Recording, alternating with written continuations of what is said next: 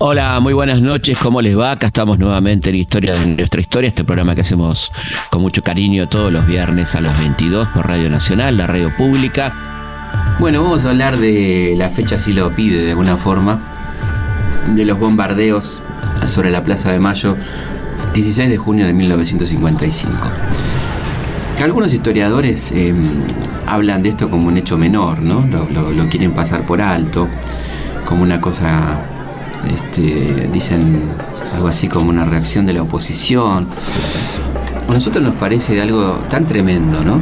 Eh, y está tan claro que es el inicio de la violencia política decididamente en Argentina, la, partida de nacimiento todo lo que va a venir después, que vale la pena ponerlo en su exacta dimensión.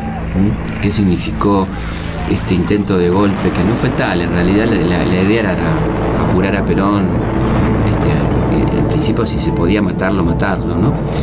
Eh, y costó la vida de casi 400 argentinos, 355, un poco más, miles de heridos, una barbarie desconocida en una ciudad en paz, una ciudad abierta, como se decía. La primera, el primer bombardeo, una ciudad abierta después de la Segunda Guerra Mundial, de estas características, sobre todo un bombardeo realizado por las Fuerzas Armadas del propio país. Eh, Acá mm, lo que, lo que ocurre en 1955 hay que ponerlo en el marco de lo que era el momento político, ¿no? Un momento político complicado para el peronismo, donde empezaba a resquebrajarse un poco el frente que había mm, logrado consolidar Perón, particularmente por un conflicto que va a dividir aguas, que es el conflicto con la iglesia, ¿no? Hay dos elementos que que están dando vueltas ahí, digamos, por un lado el conflicto con la iglesia, que en un movimiento que tenía una pata católica tan importante y con un sector militar acompañante, eh, fervientemente católico, por lo menos declaradamente católico, eh, la crisis con la iglesia que había comenzado un año antes, fundamentalmente por la creación del Partido Demócrata Cristiano, ¿no? esta idea de, los católicos de tener su propio partido, este, y una serie de, de, acciones y reacciones que se dan, como la ley de divorcio, este, y, el proyecto de sacarle subsidio a los colegios católicos, que tiene que ver como una especie de, devolución de ataques permanentes de la Iglesia al gobierno. Es en ese contexto que se da esta cuestión, Pero también es interesante pensar en algunos sacerdotes, ¿no? Como Mainville y, este, y estos sectores de la iglesia que van empezando a preocuparse de cierta forma por eh, cómo el peronismo está, se está convirtiendo en un movimiento obrerista. Y aquello que en principio fue visto como, un elemento saludable frente al comunismo, inclusive el apoyo que, que de la Iglesia Católica en las elecciones a Perón tenía que ver con que era una garantía prácticamente de, este, de seguridad frente al comunismo, del movimiento católico que va a mantener las cosas en su lugar, se va cayendo y los, los sectores más lúcidos en el sentido eh, de la derecha, ¿no? Los cuadros, comienzan a pensar que en realidad el peronismo se está desviando de sus este, originales eh, garantías hacia el sistema establecido, ¿no? Eh, uno de los que se da cuenta de esto tempranamente es Mainville, que habla de que el peronismo se está convirtiendo en algo obrerista y que puede ser la, la cabeza de puente del comunismo, ¿no? Entonces ahí, ahí creo que es importante decir que no se trata solamente de de una cuestión anecdótica, sino que realmente la iglesia se está apartando del peronismo porque ve un peligro en el peronismo. Es algo que, evidentemente se ve, se ve venir y además, bueno, esto explota de alguna manera en la famosa procesión de Corpus Christi, ¿no? Eh, donde mm, se produce este, la quema de la bandera argentina, un hecho bastante poco, poco claro, confuso por cierto, ¿eh? pero que evidentemente es una, marcha opositora. ¿no? Se habla de, que había 60, 100 mil personas, que para ese momento era una barbaridad.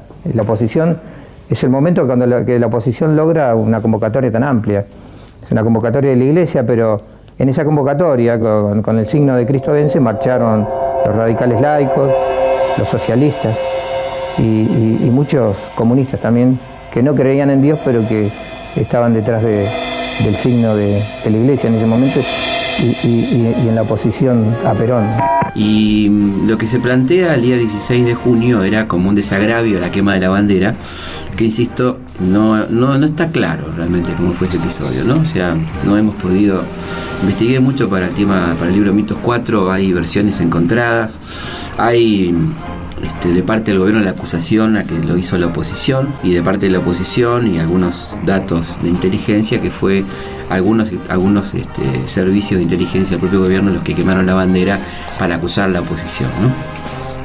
Lo que se planteaba entonces era que eh, había que hacer un desagravio a esa quema de la bandera y eh, por eso se plantea eh, un desfile el día 16 de junio, un paso de, aviones, desfile este, militar con paso de aviones, cosa que luego va, a adquirir una realidad, este, ese paso de aviones inesperada por todos. ¿no? en ese día Perón este, tenía una cantidad de reuniones, va, a ser informado temprano de que las cosas se estaban complicando, ¿no? Así que no, no iba a ser exactamente un desfile militar, sino que se planeaba un ataque contra su persona. Y eso es lo que lo lleva a trasladarse al, comando jefe del ejército que quedaba este, a pocas cuadras de la Casa Rosada y por eso no está presente en el momento de inicio del bombardeo a Plaza de Mayo. Eh, yo creo que es interesante mm, ver entonces el contexto en el que se da esto, ¿no? De fuerte enfrentamiento con la Iglesia Católica, de que cuestionaba fuertemente algunas cuestiones como por ejemplo la ley de hijos naturales, algo increíble, que no tenían derechos, la ley igualaba los derechos de unos con otros. Eh, y a uno le llama la atención ¿no? que la iglesia salga, no le llama la atención en realidad, la verdad, seamos honestos, no le llama para nada la atención, pero uno diría que, la que, la que aquella que se preocupa por los desprotegidos, por los desvalidos, este, por aquellos que no tienen derechos, ¿no?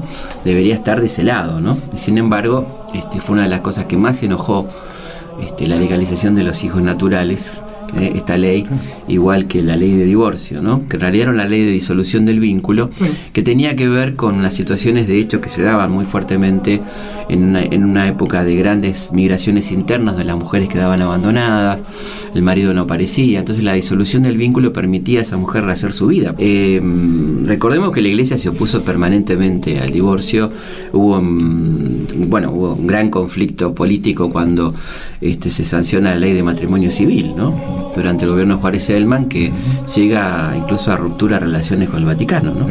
Eh, es decir que la, idea era la siguiente, lo, dice muy bien José Manuel Estrada.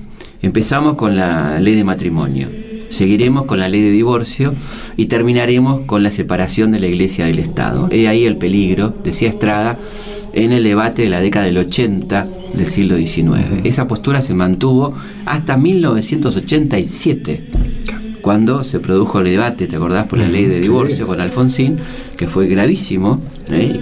que, la iglesia puso toda la carne al asador para que no saliera esa ley de divorcio, ¿no? Y la Argentina era uno de los últimos países que no tenía ley de divorcio. Así que esta cuestión viene de lejos y que evidentemente la iglesia movió sus piezas para este, empezar a conspirar contra Perón, ¿no? Eh, y obviamente tenía oídos muy receptores en sectores militares, particularmente en la Marina, este, que va a preparar este intento de golpe, este ataque, no sé bien cómo calificarlo, ¿no? Este, donde había implicados civiles, donde había implicados militares, eh, grupos nacionalistas ultracatólicos, eh, sectores del radicalismo, bueno, una, una, especie de coalición que estaba este, opuesta al, al modelo peronista los comandos civiles donde había un poco de todo, ¿no? Había una mezcla interesante. Eh, bueno, uno que admite con orgullo haber sido comando civil siempre es el eh, Mariano. Este, bueno, a las 9 de la mañana del 16 de junio Perón recibió al general Lucero, que es el que le informa que las cosas están complicadas, que conviene que se traslade a este, Ministerio de Guerra, ¿no? Y a las diez y media exactamente pudo escuchar Perón el sonido de los eh, Abro Lincoln y Catalina de la aviación naval, comandados por el vicealmirante Toranzo Calderón, que empezaba a descargar bombas sobre la Plaza de Mayo. Eh, los aviones habían partido de Punta Indio y en la cola del avión llevaban pintada el símbolo de Cristo vence. o viva, para uno viva Cristo, pero en realidad es Cristo vence, que recordaban un poco al Viva la Muerte, aquel de, de Millán de Astray. ¿no? el, símbolo era una imitación del símbolo peronista, ¿no? en vez de la BP, la B y la cruz. La idea era este, eh, Cristo vence matando a Perón y esto se convirtió en una verdadera masacre. Este, porque hubo varias pasadas de aviones y además la cosa no se limitó a la Plaza de Mayo, sino que hubo eh, pases rasantes de aviones por la zona de la residencia presidencial de Austria Libertador. Eh, donde cayó una bomba que no explotó, pero sí en, por la avenida Purredón murieron varios civiles. En la Plaza de Mayo quedaron 355 civiles muertos, los hospitales colapsaron. ¿eh? Y bueno, se había concretado uno de los ataques más tremendos de la historia argentina, un ataque terrorista, ¿no? con toda la de la ley, podemos calificarlo así, ¿no? Este, 355 muertos. Eh, la cantidad de heridos es, muy difícil de poder establecer, los, los partes son bastante complicados. Y acá, bueno, em, se van planteando distintas alternativas durante el día. es interesante eh, recordar que la Marina era el sector más antiperonista, ¿no? que había tenido en Bernengo, Lima, ya durante la jornada del 17 de octubre, un intento de golpe de Estado. ¿no? El, ultragorilismo es como que se concentró en la Marina, que nunca terminó de aceptar al modelo peronista. Eh, vamos a leer un poco la, agenda que tenía Perón el día 16 de, de junio, ¿no? que tenía prevista. Em, tenía la reunión con el general de brigada Carlos Benito Jauregui, después este, la reunión con el embajador de los Estados Unidos, Albert Nuffer. Si no pasaba nada normal, tendría que decidir a dónde ir a las 10.30. O sea, la Dirección de Sanidad Militar, que conmemoraba su día con un vino de honor ofrecido por su jefe. ¿Quién era su jefe?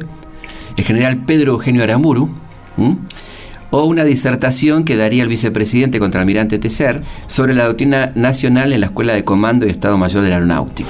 El hombre que, luego se transformó en el gran este, delator y que inclusive grabó un documental en la semana que va en los últimos días de septiembre del 55, ¿no? Eh, bueno, no tuvo la posibilidad de elegir el general Perón porque, bueno, comienza justamente el ataque militar. Los hechos, los lugares, los personajes son muchos. La forma de contarlos, una sola. Historias de nuestra historia. Con Felipe Piña. Por Nacional. La radio pública.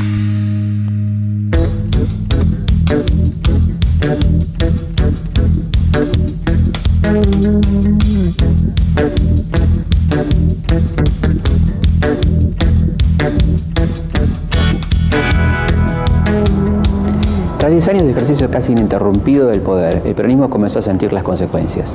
Por un lado, dos fuertes sequías que complicaron su modelo económico-social distributivo, y por otro lado, el mundo bipolar surgido de la posguerra ya no toleraba la no alineación por uno de los dos bloques. Esto era sentido como una especie de simpatía por las ideas nazifascistas, inclusive por gente de la sociedad argentina. El gobierno había llamado un acto de desagravio en, en la Catedral de Buenos Aires por una quema de la bandera que o una supuesta quema de la bandera que se había realizado unos meses antes. Y la idea es que iban a pasar los aviones de la aeronáutica tirando flores sobre la catedral. Y bueno, no pasaron los aviones de la Marina y tiraron bombas. La gente se fue sorprendida, era un día laborable, la gente paseaba por Buenos Aires o estaba trabajando o volvía de su trabajo. Eh, había un grupo importante de personas que habían ido convocadas por, el desagravio. Y, bueno, y, y llovieron bombas con el objetivo de matar a Perón. Como si los enemigos del gobierno peronista no hubieran aprendido nada del fracaso de 1951, también la acción golpista del 16 de junio de 1955 presentó terribles falencias organizativas. Por ejemplo, el responsable de movilizar la flota de Puerto Belgrano se enteró del movimiento esa propia mañana, la mañana del 16 de junio de 1955. El problema que ellos tuvieron es que el bombardeo estaba planificado para más temprano, para las 9 de la mañana, pero no pudieron hacerlo porque el plafón no le daba había mucha neblina y no le daba el plafón para bombardear. Estuvieron dando vuelta como dos horas sobre la ciudad de Colonia, hasta que creyeron que era oportuno ¿no? lanzarse. Seguimos en Historias de nuestra historia.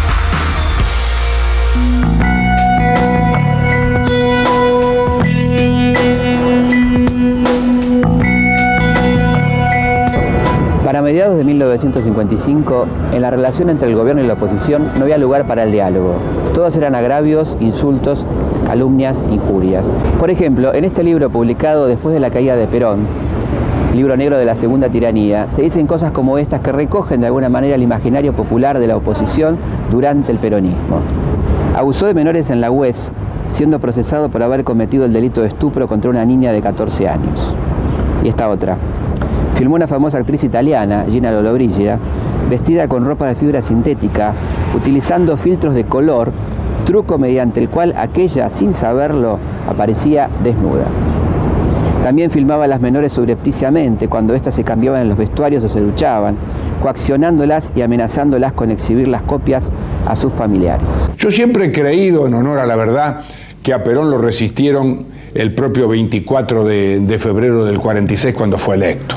O sea, no hubo una oposición creciente, ya venía la oposición armada y había una fluida relación entre los grupos opositores civiles con grupos militares antiperonistas. Yo creo que el odio empieza, ¿no es cierto?, muy levemente ya, el, yo diría, con el surgimiento del primer peronismo, ¿no es cierto? Eh, ya en alguna medida la elección, yo diría, del año 46 es un país profundamente dividido, casi mitad y mitad el peronismo y la Unión Democrática. Los sectores medios y altos votando de un lado, los sectores populares votando del otro lado. Ese odio, en, alguna medida, Perón lo fue profundizando. El peronismo tenía una, posición muy cerrada de parte de los sectores oligárquicos, ¿no? de los sectores tradicionales de la oligarquía. Y nunca, esa oposición nunca pudo lograr una masividad. ¿no? Eran las, las grandes familias, los grandes apellidos.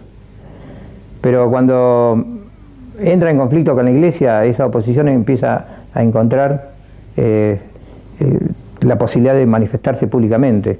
Yo tenía eh, la, la, impresión que en algún momento, porque se le dio mucha difusión a la excomulgación de Perón, y pareciera que eso nunca ocurrió, porque Perón era un católico militante. Él iba seguido a Luján y dejó su espada o su bastón de mando al pie de la Virgen de Luján.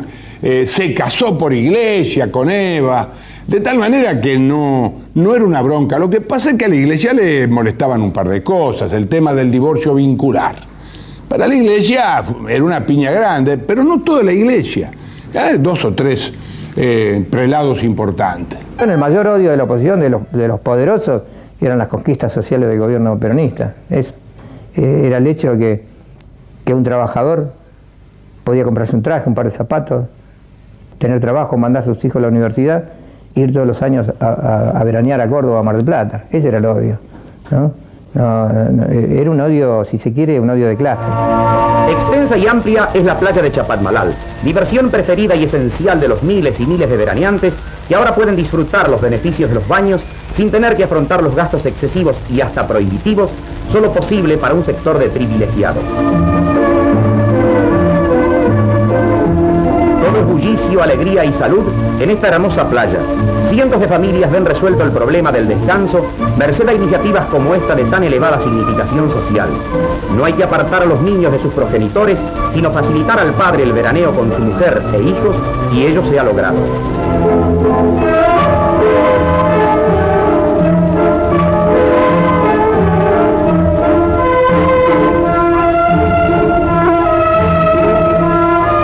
Arriba, dormilón. Felipe Piña hace historias de nuestra historia. En 1951, un intento de golpe de Estado desarrollado por el general Menéndez fue abortado por el gobierno de Perón. Muchos oficiales que se habían encolumnado detrás de Menéndez fueron pasados a retiro y otros tuvieron que exiliarse en el Uruguay. Intentonas así, de la gravedad de la que acabamos de, hablar, Hubo una muy dura con, voladuras de rieles, que había complicidad de algunos grupos civiles, sobre todo de algún sector de la izquierda, este, en ferroviarios como ser. Yo recuerdo con precisión, en el año 51. Este, pero nunca faltó siempre alguna huelga desmadrada, alguna cosa así, cuando realmente los trabajadores le debían a Perón todo.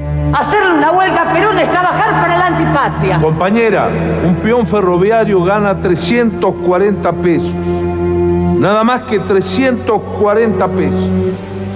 ¿Eso es justo, compañera? No, eso no es justo.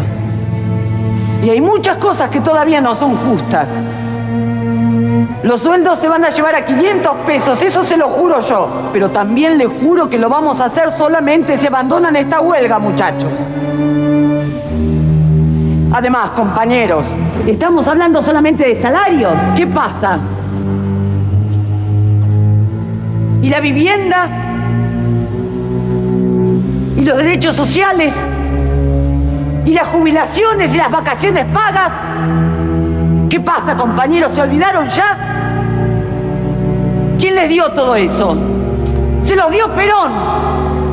Y a Perón le están haciendo una huelga. ¿Qué tendrían si en el 45 hubiera ganado la Unión Democrática?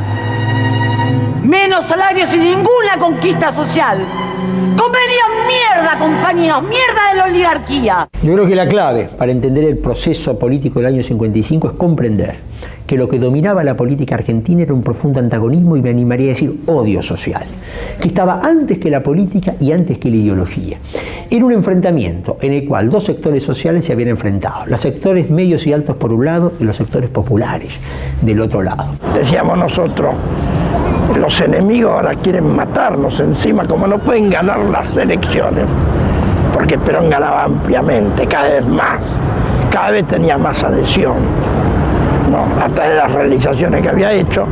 Entonces la gente este, empezaron a pelearse, a agarrarse a trompar en los barrios. Uno encuentra en aquellos momentos episodios, como dirigentes radicales estudiantiles poniendo bombas para matar obreros en los subterráneos. Algo absolutamente irracional. Encuentra militantes peronistas quemando iglesias católicas. Algo absolutamente eh, irracional. Hubo el bombardeo a la Plaza de Mayo, algo absolutamente irracional. La, política había tomado el, sentido de la destrucción absoluta del otro. Entre las anécdotas que se cuentan de aquel día, Dice, uno de los tantos que fueron a la plaza a parar el golpe era un chico de 15 años, que por entonces vivía en Buenos Aires se dedicaba a repartir soda. Volvió indignado a su casa porque en la CGT se negaron a entregarle un arma. Se llamaba Agustín Tosco. ¿Mm? Ahí estaba. Ahí empezó el gringo Tosco. Y hay montones de testimonios, ¿no? De, de trabajadores, de gente que, que fue a ofrecer su, su vida para, para, defender el gobierno. Este, y eh, la última, eso justamente fue uno de los momentos más tremendos, ¿no? Del último pase de la aviación, cuando ya se había juntado un grupo importante de trabajadores en la plaza para defender al gobierno, ¿no? el último paso rasante es el que más víctimas causa, justamente. El primero ah, sorprende a la gente que estaba caminando por la plaza en un horario de mucho movimiento, un día jueves, un día de mucha actividad este, una de las bombas cae en un trolebús repleto, donde mata a todos sus ocupantes. Eh, y el, paso de la tarde, donde se habían juntado los trabajadores, es el más mortífero porque se estaba juntando la gente en un acto de, defensa del gobierno peronista. Vamos a escuchar eh, un noticiero de la época sobre los bombardeos de Plaza de Mayo. 16 de junio de 1955. Pasado el mediodía, inesperadamente la silueta de un avión se recorta sobre el cielo. La primera bomba sobre la casa de gobierno. Después, bajo las nubes, el zumbido de los dos termitios. La destrucción cae sobre la plaza. El terror la sobrevuela a pocos metros y la recorre con la fuerza del devastador. Advertido a tiempo, Perón se ha refugiado en el Ministerio de Guerra y desde allí intenta dirigir la represión. Los comandos civiles toman Radio Mitre y lanzan una proclama. La tiranía ha muerto. ¡Viva la libertad! La muerte de Perón es un rumor que gana la ciudad y conmueve a sus partidarios. Desde la Confederación General del Trabajo se organiza una resistencia inútil. Los camiones se dirigen hacia la plaza, donde la muerte se repite en el estruendo de las bombas. El ejército no acompaña el intento revolucionario. Los aviones tuercen el rumbo y buscan refugio en el Uruguay. Vamos a ver qué tenía para decir el general Amburu sobre esta cuestión. Sea mi primer recuerdo y el más emocionado para los muertos caídos en lucha entre hermanos, víctimas de un proceso que no crearon, pero en el cual todos tenemos mucho de culpa y responsabilidad. Que su sangre fecunde al amor, para que nunca jamás la incomprensión, el odio y las pasiones nos lleven por los caminos erróneos de la diferencia sin solución. Que todo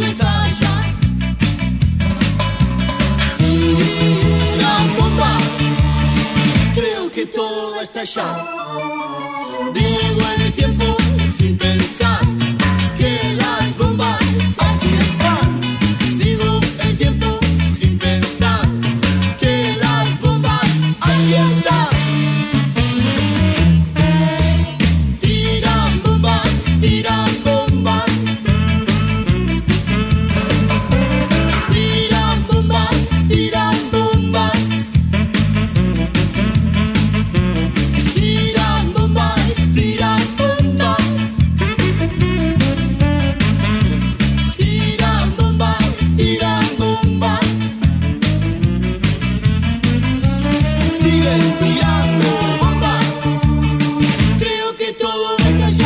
estallar. Vamos a una pausa y seguimos aquí en Historias de nuestra historia. Felipe Piña hace Historias de nuestra historia por Nacional AM870. La Seguimos en Historias de nuestra historia.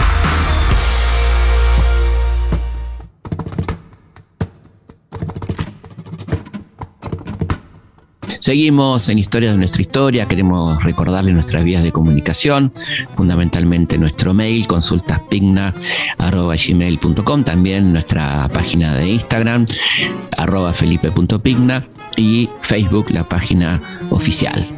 Historias de nuestra historia con Felipe Piña por Nacional, la radio pública. Seguimos hablando de los bombardeos a la Plaza de Mayo, un, un tema creo yo fundamental para pensar mucho sobre el, sobre todo sobre lo que vino después, ¿no es cierto? Es decir, para muchos eh, es el origen de la violencia política en Argentina, que otros sitúan más adelante, y es un, un dato que se omite. Algunos historiadores, este, ¿cómo podemos llamar? Académicos, lo pasan prácticamente por alto este dato, ¿no? Como Sí, si sí. fuera un episodio menor. Eh, pero evidentemente durante muchos años se nos contó esa historia, la historia de la quema de las iglesias, pero no la de los 350 muertos que produjo el bombardeo. Incluso como, como escuchábamos en la parte anterior, se atribuía esa responsabilidad a Perón, ¿no? Perón era el culpable por haber convocado a los trabajadores a la plaza, no, los que estaban bombardeando. Este, esto que suena increíble durante algún tiempo funcionó como argumento en nuestra historia, así que vale la pena pensarlo, ¿no? También en qué momento se produce esto, Eh, evidentemente era un momento que el peronismo estaba atravesando por alguna crisis este, que tenía que ver fundamentalmente con el conflicto con la iglesia, como veníamos diciendo, o sea, se elige eh, un momento donde hay una cierta pérdida de apoyos de los factores de poder al peronismo, ¿no? Eh, fundamentalmente la iglesia que lo venía vislumbrando como un sector peligroso por su y lo estaba abandonando y este conflicto con la iglesia fue un conflicto que fue adquiriendo cada vez más fuerza. Este, y entonces como era claramente el reservorio intelectual eh, y teórico de muchos sectores del ejército y particularmente de la marina, eh, es- se elige ese momento considerando que era un momento de debilidad del peronismo, ¿no?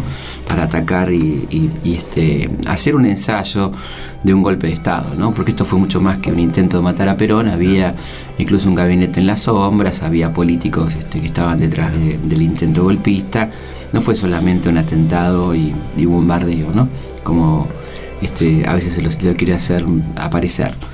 Este, fue bueno una, toma de, de, de- ver cómo estaba la, situación política, un análisis, ¿no? ver bueno cómo reacciona la gente eh, en la ofensiva que ya se estaba lanzando, la ofensiva final contra Perón.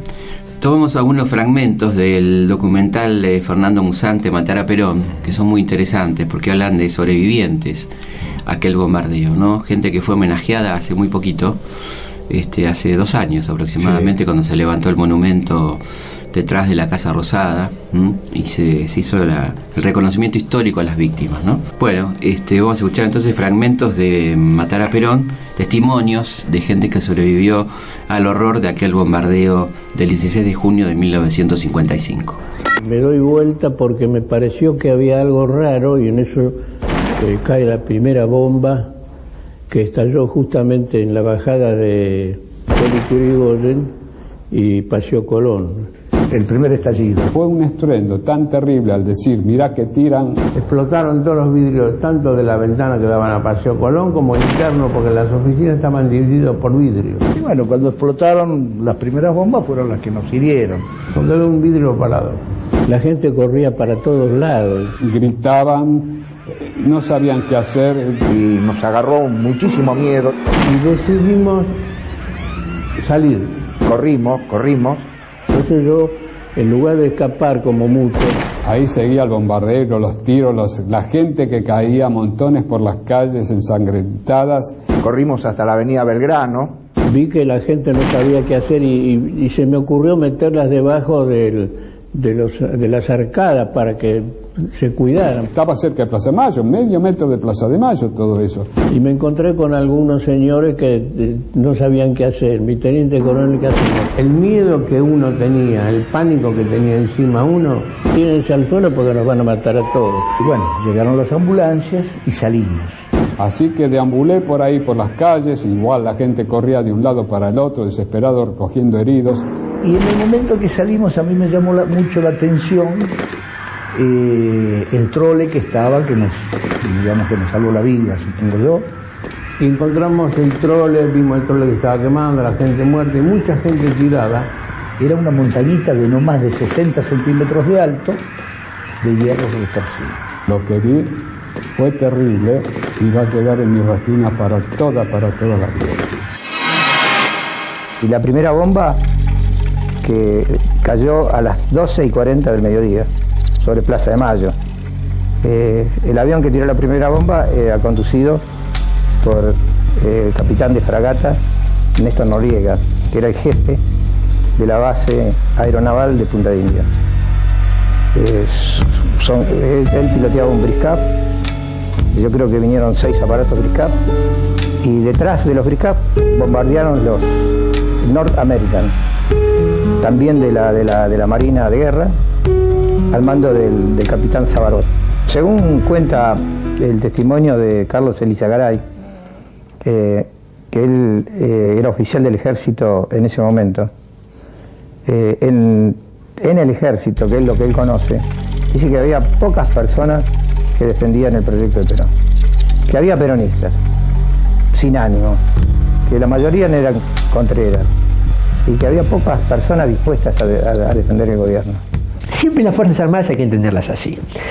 Las que tienen posición son las minorías activas. La masa, el 70, el 80% es una masa profesionalista que está observando los acontecimientos y que de acuerdo a las circunstancias se termina volcando en una posición o en otra.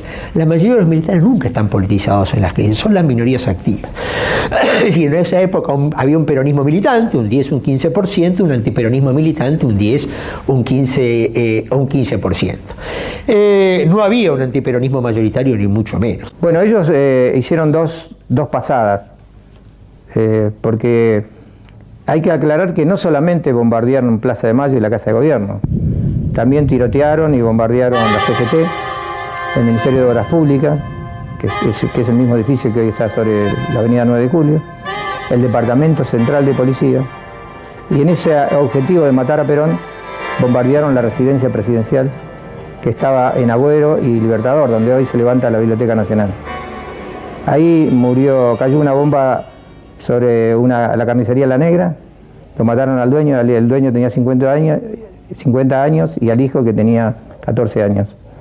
Eh, mataron a otro chico de, de 15 años e hirieron a un, a un policía de la Federal. Acá sobre Pueyrredón y, Libertador también hubo un par de bombas arrojadas, supongo yo, que intentaban darle a lo que después fue de- destruido, derrumbado, el Palacio Unzué, que era la residencia. Y bueno, y donde estamos ahora filmando, esto formaba parte de, de la, de la, digamos, del Palacio Unzué, del viejo Palacio Unzué, que fue tirado abajo. Se salvó esta casa. La historia oficial dice que el bautismo de fuego de la aviación argentina se produjo durante la Guerra de Malvinas. Otras versiones de la historia dicen que en realidad esto se produjo durante el bombardeo a la Plaza de Mayo el 16 de junio de 1955. Los civiles que fueron a defender a Perón fueron convocados por la CGT, ¿sí? Y mm, salieron los trabajadores de, de los lugares más cercanos de la capital federal y de la propia capital federal, se marcharon a pie, en, en colectivos, en camiones, y se fueron a la CGT. De ahí se trasladaron a la Casa de Gobierno. Un hecho así que destaca la prensa en su momento es que los trabajadores eh, iban marchando hacia la plaza y, donde había una armería la asaltaban y sacaban las armas que podían para ir a defender al gobierno constitucional. Yo estaba en el taller, era técnico mecánico en aquel entonces, un hombre joven, 24 años, y fuimos a la plaza, fuimos a defenderlo a Perón. Salimos con tres vehículos eh, de transporte, este, y llegamos en un momento, llegamos, los, tre- los- los tres camiones quedaron en el medio de la Plaza de Mayo porque fue un interregno que hubo entre una de las oleadas, los Gloucester Meteor, que eran los aviones de la Marina, con otra que venía detrás. Y en ese interín llegamos, ya eh, empezamos a percibir de que la cosa era muy grave, o sea, no, no, no hubo sensación eso en el primer momento. Ese día estábamos en Boedo, en el barrio, y estábamos en el Dante, en el Café Dante, hablando. Eh, yo estudiaba filosofía y entonces escuchamos, vienen los muchachos y nos dicen, están bombardeando la casa de gobierno. Es una cosa muy sorpresiva, porque nadie tenía idea, no había una contienda, no había un conflicto ya declarado, no había dos sectores enfrentados. Este, entonces eh, se insistía que quisieron matar a Perón, qué sé yo, y vinimos. Yo soy hija de Miguel Ángel Marino, que falleció en el año 2002, y soy nieta de Juan Carlos Marino, que falleció en la sonada de junio de 1955. Mi abuelo era un ciudadano común, no era ni militar ni subversivo, era uno más que pasaba por ahí ese día y tuvo la desgracia de fallecer, ¿no? El objetivo era asesinarlo a Perón, esta es la verdad, matarlo a Perón. Perón es sobreavisado sobre el hecho, en el momento del hecho, porque no, se conocía, ahí había un almirante o, o vicealmirante Olivieri que estaba a cargo de la rebelión, o el jefe de la rebelión. Y, este, y, bueno, en ese momento se traslada al Ministerio de Guerra y desde ahí comanda la, la- digamos, la defensa digamos, del orden constitucional y por supuesto de la Casa de Gobierno. La Casa de, de- de Gobierno fue seriamente dañada, hubo que reconstruir muchos espacios que fueron en- directamente bombardeados. No, ese día la resistencia fue militar. Es Perón que organiza, llama al regimiento Patricio y otro regimiento con los cañones antiaéreos y eso lo hacen huir. Cuando huían hacia el Uruguay, pasaban rasante y nos veían nosotros que le gritábamos, hijo de puta, canalla, miserable, pues no teníamos nada. Algunos tenían unos palos, pero nadie tenía arma ni nada. Todo fue muy sorpresivo. Además no estaba preparado la gente para las armas. Yo me acuerdo que en aquel entonces, que todavía lo tengo, mi padre tenía un revólver, un revólver Colt 32, era una bala chica. Y, y en un acto de guapesa, creyendo que uno podría contra esta brutalidad, me calcé el 32 en la cintura, pero esto no sirvió absolutamente para nada. Y entonces ellos bajaron, bajaban, ¿no? Y muy cerca de nosotros nos ametrallaban. Corríamos, gritábamos, se sentían los ruidos, volvíamos, venían otros aviones, seguían ametrallando, eh, eh, seguíamos corriendo, volvíamos, y en eso cayeron mucha gente. Cuenta mm, Rolando Natiu, que es otro de los entrevistados en el libro, que ellos fueron a pedirle armas a los militares que estaban en Plaza de Mayo. Y un oficial del ejército le dijo, muchachos, váyanse a su casa, esta es una cuestión entre militares. Yo vi el cajón de las armas de la CGT. ¿Sabe lo que eran las armas que tenía? Un cajón enorme, tan grande como este escritorio, ¿no? que uno agarraba, eran cachiporras. ¿Cómo hacía usted para poder, cómo podía frenar uno la brutalidad de los Gloster Meteor y de sus pilotos? O de, las muertes que después sucedieron. Historias de nuestra historia. Por Nacional. Nacional. AM870. La radio pública. Las bombas cayeron eh, en la Casa de Gobierno. En la Casa de Gobierno, el Jardín de Invierno y, otras dependencias, el sector de comunicaciones, todo eso fueron destruidos. Y después no, las bombas cayeron sobre la plaza. Una de las bombas cayó sobre un, un trolebús que pasaba por detrás de la Casa de Gobierno, eh, lleno de pasajeros. Había, tenía 42 personas, murieron los 42. Entre esos 42 personas había un grupo de, chicos de la escuela primaria que murieron todos. Eh, hay fotos de, de ese trolebús con un buraco en el techo, porque parece que la bomba no explotó, sino que al caer produjo un vacío tremendo que los, los reventó. Y después hay otra cantidad que muere después cuando ellos, los jefes de la rebelión, de la Marina, sacan la bandera blanca en el Ministerio de Marina, que está acá a la vuelta, a dos cuadras, tres de acá, ahí estaban complotados y conducían ellos las operaciones de ahí, sacan la bandera blanca como entregándose y nosotros nos vamos para allá, alguien nos avisa y vamos para allá. Cuando estamos por llegar, eh, bajan la bandera blanca y nos empiezan a ametrallar de nuevo, y ahí cayó mucha gente también. Mi abuelo trabajaba en la aduana de Buenos Aires, bueno, que todos sabemos la, la cercanía de la aduana a la Plaza de Mayo. Ese día, al mediodía, se decreta sueto en la aduana, entonces mi abuelo emprende el camino de retorno a su casa. Y mm, camino obligado de mi abuelo era la Plaza de Mayo, porque él se tomaba el subte de la línea A, que está justamente ahí. Así que justo a las 12 y 50, que es cuando cae la primera bomba, mi abuelo se estaba dirigiendo a la entrada del subte. Y bueno, ahí justamente fallece, ¿no? Justamente la primera bomba, así que fue totalmente sorpresivo, era inesperado lo que estaba pasando, no pudo mm, tomar ningún recaudo para, ese entonces. Y bueno, eh, eso queda justo enfrente del Ministerio de Hacienda, eh, la entrada del subte. Todavía hoy se pueden ver las huellas escalofriantes de la metralla y la bomba que tomaron por sorpresa a mi abuelo, ¿no? Y a tantos otros en ese día. Rolando Nativo me contó que cuando ellos llegaron a Plaza de Mayo eh, había mucha gente quemada, que para él habían tirado bombas napal. En esa época yo creo que no existía la bomba napal. Pero después hay un testimonio de un oficial de, la Marina que dice que cuando se le acabaron las bombas tiraron los tanques de nafta. Y que eran tanques de nafta que no explotaban enseguida, sino que caían y al rato se incendiaban. O sea que es muy posible que las, causas de, de- de esas personas que están quemadas fuera por los tanques de nafta. ¿no? Ahí habré estado hasta las 5, 5 y media. Después que fuimos allá, yo no me retiré. Eh, Tenía mucho dolor, vi mucha gente. Ahí, sobre todo, gente herida, muerta. No. Me di cuenta que no tenía sentido que yo siga acá, mis amigos también. Vamos, no, ya. El Ministerio de Marina estaba rodeado de civiles dispuestos a, a- a entrar. Y, y- y bueno, y, y no sé qué iba a pasar con ellos, pero ellos tenían mucho miedo, mucho miedo que los civiles entraran al Ministerio de Marina. Entonces Lucero deja pasar un tiempo y después le dice, bueno, vamos a sacar los civiles, así que ríndanse.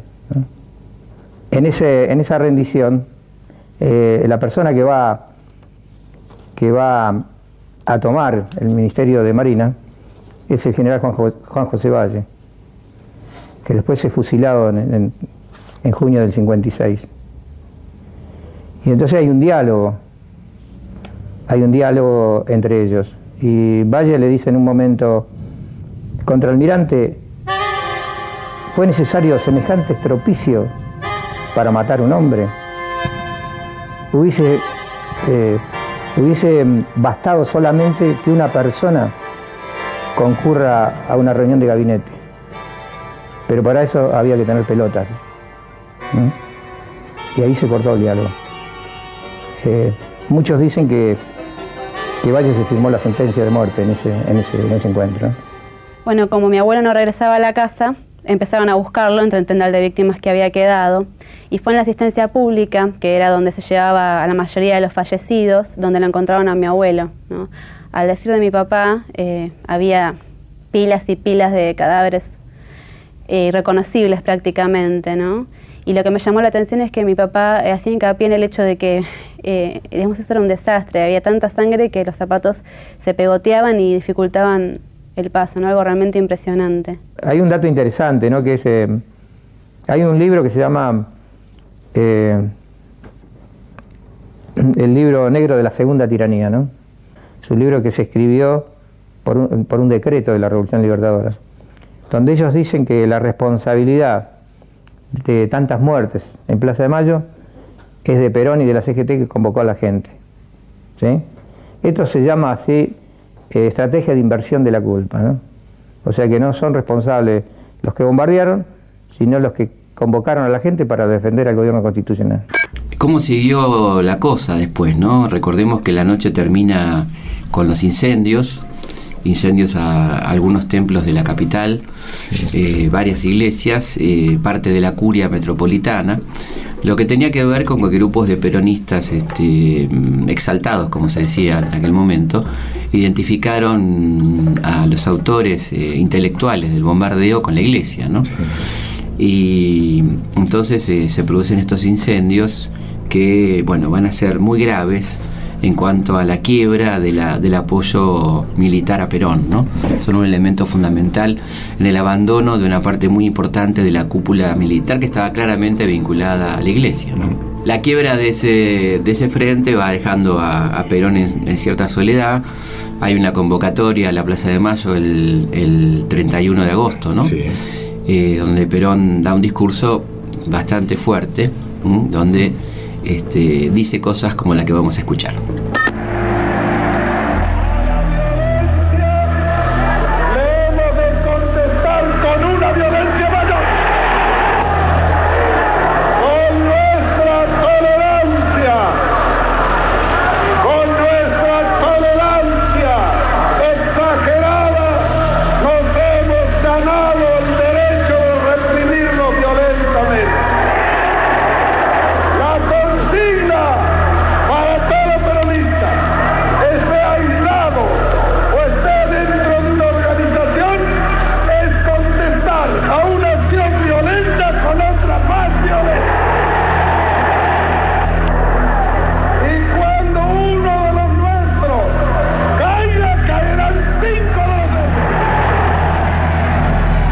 Entre este discurso de Perón, un discurso muy tremendo, ¿no? Eh, muy marcado por las circunstancias, ¿no? Este, que va, que es indefendible porque le va a costar a él mismo bastante caro, ¿no? Eh, y no es la solución, nunca, nunca la solución pasa por multiplicar este, la- las víctimas, ¿no es cierto? Eh, pero hay que decir que en el medio el, el- el gobierno tiende puentes a la oposición, ¿no? Le da, la- le abre las radios, este, le dice que quiere dialogar, y hay un rechazo directo de parte de la oposición a todo tipo de diálogo. ¿m? Este, solamente hablan por los medios de difusión para atacar al gobierno y no aceptan ese diálogo y evidentemente se van sumando a un frente militar que ya se está preparando la, la, este, llamada revolución libertadora. ¿no? Es en ese contexto que Perón pronuncia estas palabras ya conociendo de alguna manera lo que se venía, eh, con poco resto político, por cierto. Eh, y bueno, son palabras que quedarán en la memoria y que serán usadas en distintos momentos de nuestra historia, en momentos de rabia, de bronca, ¿no? Este, que, que uno puede entender eh, en, este- en distintos momentos de nuestra historia donde el pueblo argentino ha sufrido matanzas y situaciones tremendas, ¿no? Quizá este, en ese momento, bueno, Perón intentó en un principio poner paños fríos y calmar la situación, pero después, bueno, la cosa se complicó y, y entró, al ver tanta gente en la Plaza de Mayo, se sintió nuevamente fuerte y lanzó este famoso 5 por 1 que va a ser como la antesala de- del final, de alguna manera, ¿no es cierto? Eh, lo que va a empezar a ocurrir es el, el plan este, final de la Revolución Libertadora, una, una revolución de la que hemos hablado alguna vez aquí y que mm, ciertamente hay mucho para conversar al respecto, ¿no? en cuanto a sus posibilidades militares concretas. Cuánto podía tener de, de exitosa esta revolución en lo militar. Y sabemos que realmente la revolución en determinado momento podía haber sido derrotada militarmente por el gobierno, ¿no? Que la evaluación de Perón tiene que ver más bien con las fuerzas con las que cuenta, con la defección de la CGT, ¿no? Que, que siente que, como nos contó Jorge Antonio, que ya no quería luchar, que esto no quiere decir los trabajadores, sino en aquel momento la CGT, la, la cúpula de la CGT. Eh, y el- la idea de Perón de ahorrar un baño de sangre, este, lo que él veía como una guerra civil tremenda que iba a costar mucha sangre a la Argentina. ¿no? Es en ese contexto que Perón decide no presentar batalla, digamos, de alguna manera. ¿no? Que la decisión de Perón de no pelear en el 55 le evitó a la Argentina una sangrienta y prolongada guerra civil. Si Perón en el 55 hubiera decidido pelear, hubieran armado milicias obreras con la CGT, las Fuerzas Armadas se hubieran dividido en dos, es posible, probable que la Argentina hubiera tenido una larga y prolongada guerra civil al estilo de la guerra civil, la guerra civil eh, española. Nosotros pudimos haber resistido y podemos haber muerto un millón de argentinos. Teníamos con qué matar. Entregar las armas al pueblo y empezar. El asunto para mí era muy simple, decreto la movilización, formó una división en Buenos Aires, para lo cual tenía todas las armas y todo lo marchó sobre Córdoba, tomó Córdoba, fusiló a todos los que intervinieron en la revolución, de ahí me pongo en marcha hacia Guión de Oeste. Para mí, general, era una cosa muy simple. Pero, ¿qué resolvíamos con eso? El ataque sobre la población civil desatado el 16 de junio de 1955 fue un hecho de extrema violencia que desató un verdadero baño de sangre que no pararía hasta esa orgía de violencia de los años 70 que terminaría con la aplicación del terrorismo de Estado, más conocido como Proceso de Organización Nacional. Una de las cosas que me llamó la atención es el protagonismo de algunos militares que tuvieron una participación muy fuerte en, la última dictadura militar. Eh, uno de ellos, Emilio Macera, y Horacio Mayorga, que eran los secretarios privados del ministro de Marina, Aníbal Olivieri. Ellos eh, fueron llevados al Consejo Supremo de las Fuerzas Armadas, junto con Olivieri. Ellos en, ese momento dijeron que no tenían nada que ver, que no estaban en el complot, que fueron al Ministerio de Marina porque se, habían- se enteraron que lo habían tomado y como era el asiento de ellos, se presentaron. Pero después que triunfó la revolución dijeron que ellos eh, habían conspirado el primer día y que estaban con, con la revuelta. Que mintieron porque tenían miedo que Perón los, los fusilara. Sí, Cacciatori fue el otro aviador. Él era miembro de la aeronáutica con el grado de teniente. Era muy joven en ese momento. Porque es algo de destacar, los, los aviadores que bombardearon tenían eh, un promedio de 23 años, eran muy jóvenes. Y bueno, Cacciatore fue uno de los hombres que piloteó un avión y bombardeó Plaza de Mayo. Inclusive en uno de los aviones iba Zabal Ortiz, que después fue ministro canciller de la República de- del doctor Ilia, y después aterrizaban en Carrasco, enfrente, quedaban absolutamente impunes. Un hecho así a destacar es que cuando los militares, los aviadores llegaron a Montevideo, los estaba esperando eh, Suárez Mason, ¿no? Que eh, era un oficial del ejército en ese momento, con el grado oficial, que había participado en la revolución de Menéndez en el 51 y que estaba exiliado en Uruguay. Bueno, Suárez Mason es el mismo eh, general Suárez Mason que después que fue, tuvo un protagonismo muy grande en, la última dictadura militar. Yo creo que, mm, que el, haber olvidado este hecho a nosotros no nos favoreció, porque el, el- el- el hecho de que no se haya hecho justicia sobre las víctimas y sobre los victimarios, ¿no? Justicia de, dos calidades, ¿no? En, en el bombardeo del 16 de junio de 1955, yo creo que dio pie para, que, para el genocidio del 76. ¿sí? La impunidad no es buena consejera. Creo que es una historia, insisto, para mirarla con detenimiento. Estamos acostumbrados a, a los grandes titulares, ¿no? En estas situaciones tan tremendas de la historia argentina donde nos hemos dividido por mitades y nos hemos matado horriblemente. Nos han matado generalmente. Sí. Nos han matado. Eh, y yo creo que es interesante mm, no caer en reivindicar el 5 por 1 ¿no? El 5 por 1 no es reivindicable, no, no es este, es entendible en ese contexto, es explicable en ese contexto, ¿no? No justi tenemos que empezar a, a pensar de otra manera y no caer en la dialéctica del enemigo. Y terminamos en una dinámica de horror, los 350 muertos del 55 y cómo nos tiene que servir de lección esto para, para aprender este a ser más inteligente que el enemigo, ¿no? No caer en sus provocaciones y en sus juegos, este, cuando uno ve que se frotan las manos por algunas cosas, ¿no? Así que mm, vaya a este programa para eso, para ir alimentando la inteligencia e ir aprendiendo a defendernos con nuestras mejores armas. Historias de nuestra historia. Conducción. Felipe Piña. Producción. Cecilia Musioli. Archivo. Mariano Faín. Edición. Martín Mesuti.